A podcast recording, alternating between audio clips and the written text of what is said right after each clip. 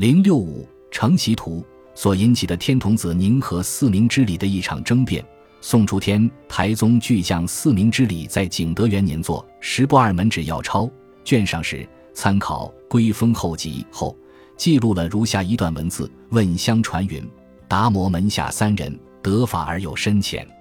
你总持云，断烦恼正菩提；诗云，蝶无皮；道玉云，迷及烦恼悟即菩提；诗云，蝶无肉；慧可云，本无烦恼。原是菩提，诗云：“蝶无髓。”知礼引用这段禅门实话，只是想告诉学人，天台原教之说据超达摩门下三人见解。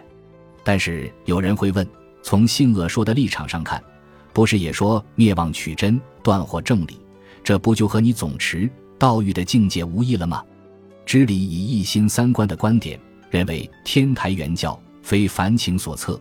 故会可得髓之说，上落在言权，皆即未达原意，故云原本云，此乃又超得髓之说也。可失之见义纵接，此语且未圆。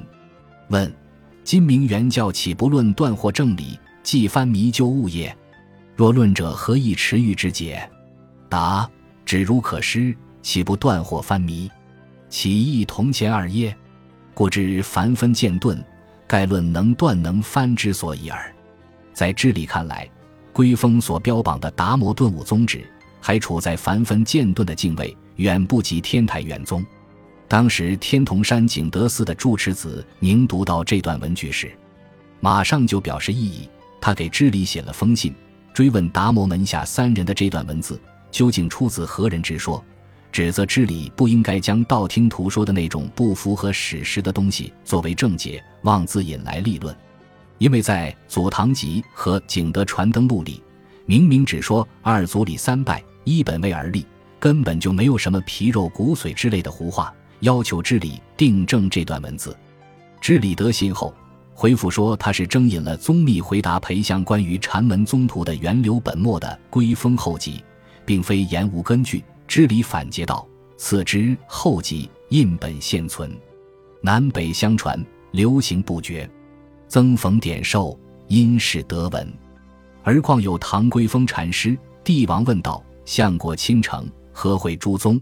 集成禅藏，至禅元诸全集都续两卷，集资后集为师所贵。何谓比礼之谈？岂是道听途说。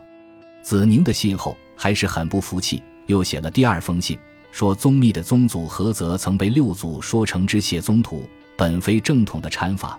况且宗密所说的菏泽宗旨是知之一字是众妙之门，今达摩所传灵知而已，实在是不经之谈。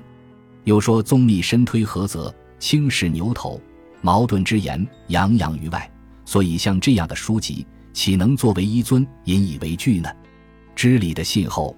不能成服，又回信力争，如此两人书信往复多达二十余回，久久争执不下。最后是由当时明州的太守林公直阁出面打圆场，才平息了这场争辩。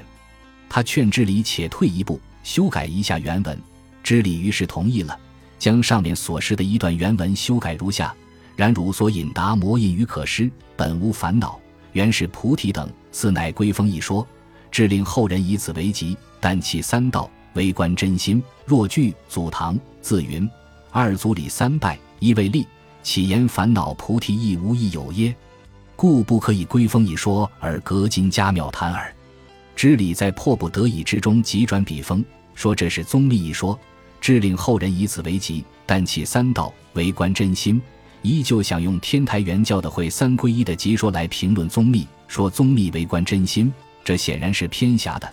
宗密的根本观点是全简诸成之后再全收于一成，而且在修持论上非常重视顿悟后的渐修取证，与天台教宗所说并无太大的分歧。从子宁不许知礼妄引宗密之言，而且对宗密所主张的灵知思想和在论著中批判牛头诸宗的做法很不满意。这种情绪与倾向，其实并非只是子宁一个人有。宋初以来，禅门中大多抱有相同的看法。